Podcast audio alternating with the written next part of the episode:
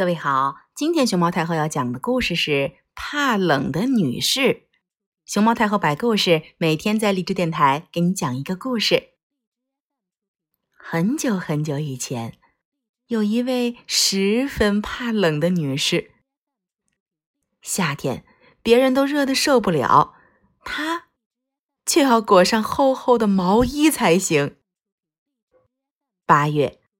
大家去海边欢度假期，这位怕冷的女士也一起去。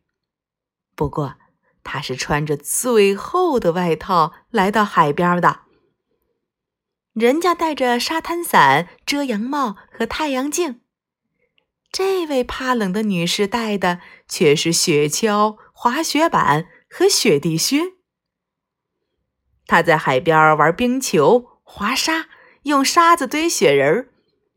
大家吃冰激凌、喝啤酒的时候，他喝的却是热气腾腾的咖啡。一边喝还一边嚷嚷着：“哟，好凉的咖啡呀！”哎呀呀，大家都觉得这个怕冷的女士是个怪人。